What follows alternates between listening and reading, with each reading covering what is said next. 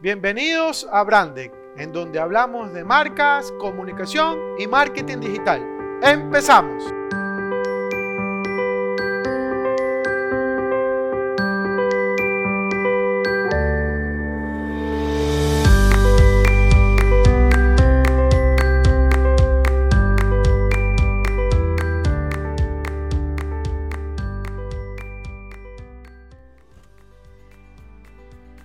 Hola emprendedores, espero que estén muy bien y sobre todo que sus negocios estén cumpliendo con las expectativas que ustedes esperan. En esta ocasión deseo compartir acerca de algo que siempre es importante para el tema de las ventas, que son los compradores o posibles clientes. Anteriormente ya hemos hablado acerca de estos temas, que existen diferentes tipos de posibles compradores para tu marca, pero en esta ocasión en particular vamos a concentrarnos sobre ese comprador ideal. Este comprador ideal nació bajo una estructura que era de compartir contenido sin que se vuelva invasivo. Sobre todo una publicidad que tú no quisieras ver. Este término nace, que es el de buyer persona, en el 2005, acuñado por Brian Halligan, que es cofundador de Hotspot, que es una de las empresas que brinda el servicio de inbound marketing a través de esta plataforma. Justo ese es el tema de hoy que es el que le quiero mencionar. Quiero hablar el día de hoy acerca de lo que es el buyer persona, el consumidor ideal para tu marca. Y como les decía, este término nace en 2005 a través de esta estructura o estrategia de marketing que en vez de ser invasivo a través de nuestra comunicación o publicidad, comenzamos a generar contenido, entre comillas, que puede estar interesado nuestro posible consumidor o ideal consumidor y de esta manera generamos una relación. Lamentablemente, hay que poner en contexto que hasta el momento las marcas continúan saturando a los posibles consumidores con publicidad. Y el objetivo primordial de inbound marketing es generar contenido sin que invada este espacio que el consumidor tiene. En este caso particular, ¿por qué nace? Es a través de las redes sociales, la página web o el correo electrónico. Hay que dejar en claro que los medios tradicionales como radio, prensa y televisión siempre han buscado algo en nosotros, que es la atención. Al tener la atención de nosotros, pueden vender los productos o servicios que requieran.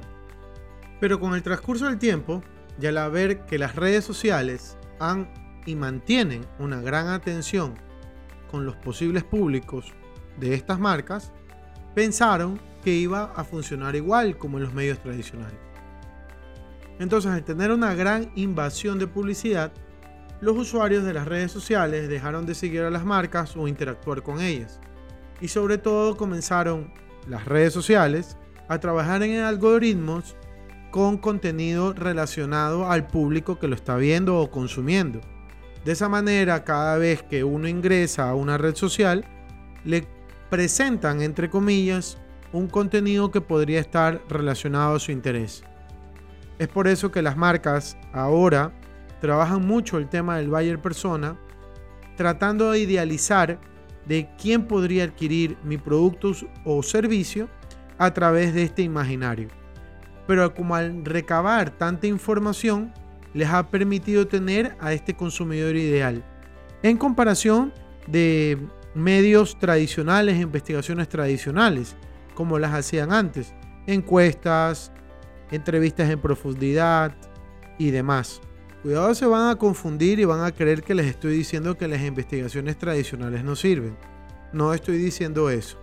Lo que estoy diciendo es que ahora las marcas, además de hacer investigaciones tradicionales, también investigan a través de los públicos de interés que están dentro de estas redes sociales.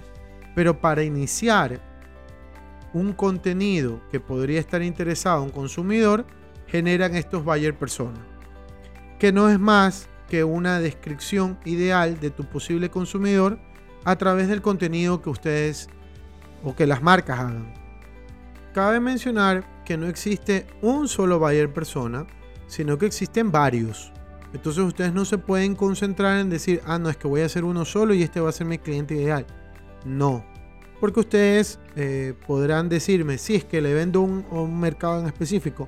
Por supuesto, pero como ya lo hemos hablado antes, muchas veces las personas que están alrededor de tu posible consumidor es que les aconsejan o a su vez han tenido algún tipo de experiencia con tu marca y les recomiendan. Entonces, ustedes tienen que cuidar mucho en el momento de crear este buyer persona y no simplemente decir, ah, no, es que es uno solo y con ese voy a morir. Porque no es así. No funciona así.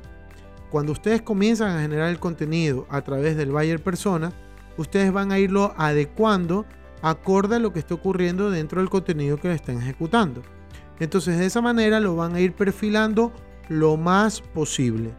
Al final del día lo que van a tener es el resultado de acorde al contenido que ustedes hayan realizado versus a lo que ustedes creyeron o creen acerca de este buyer persona. Lo más importante de todo esto, y lo vuelvo a repetir, es que ustedes lo trabajen. Así sea cada 15 días, cada mes, cómo eso les está ayudando a ustedes dentro de sus medios digitales a poder fortalecer las ventas de su producto o de su servicio a través de todos los mensajes y contenidos que ustedes han comenzado a generar. Sobre todo, vuelvo a repetir, en medios digitales. Estamos hablando redes sociales, estamos hablando página web, eh, comercio electrónico, estamos hablando correo electrónico también. O sea, eso es eh, casi vital, tener claro a quién le vamos a mandar los correos y sobre qué tema. Entonces, quiero que lo tengan en cuenta al momento de crear todas sus estrategias, su planificación y demás. Este tipo de estrategia les ha ayudado a marcas como Netflix, Apple, Disney Plus y demás. Todos estos medios que están creando contenido constantemente mediante estas plataformas streaming. ¿Por qué les ha ayudado esto? Porque gracias a eso ellos han podido generar el contenido de interés para estos públicos. Entonces, ¿qué quiere decir? Que ha existido un contenido a la carta y sin publicidad que al final del día lo que le estás vendiendo es un contenido que ellos prefieren y te pagan por ello. Es por eso el éxito de, por ejemplo, Netflix y todas estas estrategias que están siguiendo el resto de productoras. ¿Cuál es el siguiente paso de las marcas? Ya algunas los han estado trabajando, que es el product placement. BMW ya venía trabajando desde hace algún tiempo este tipo de producción. Apple está creando contenido original y ni qué decir de Netflix, que ya lleva muchísimo tiempo haciendo contenido original para su público. O sea, las marcas están, pero sin decir cómprame.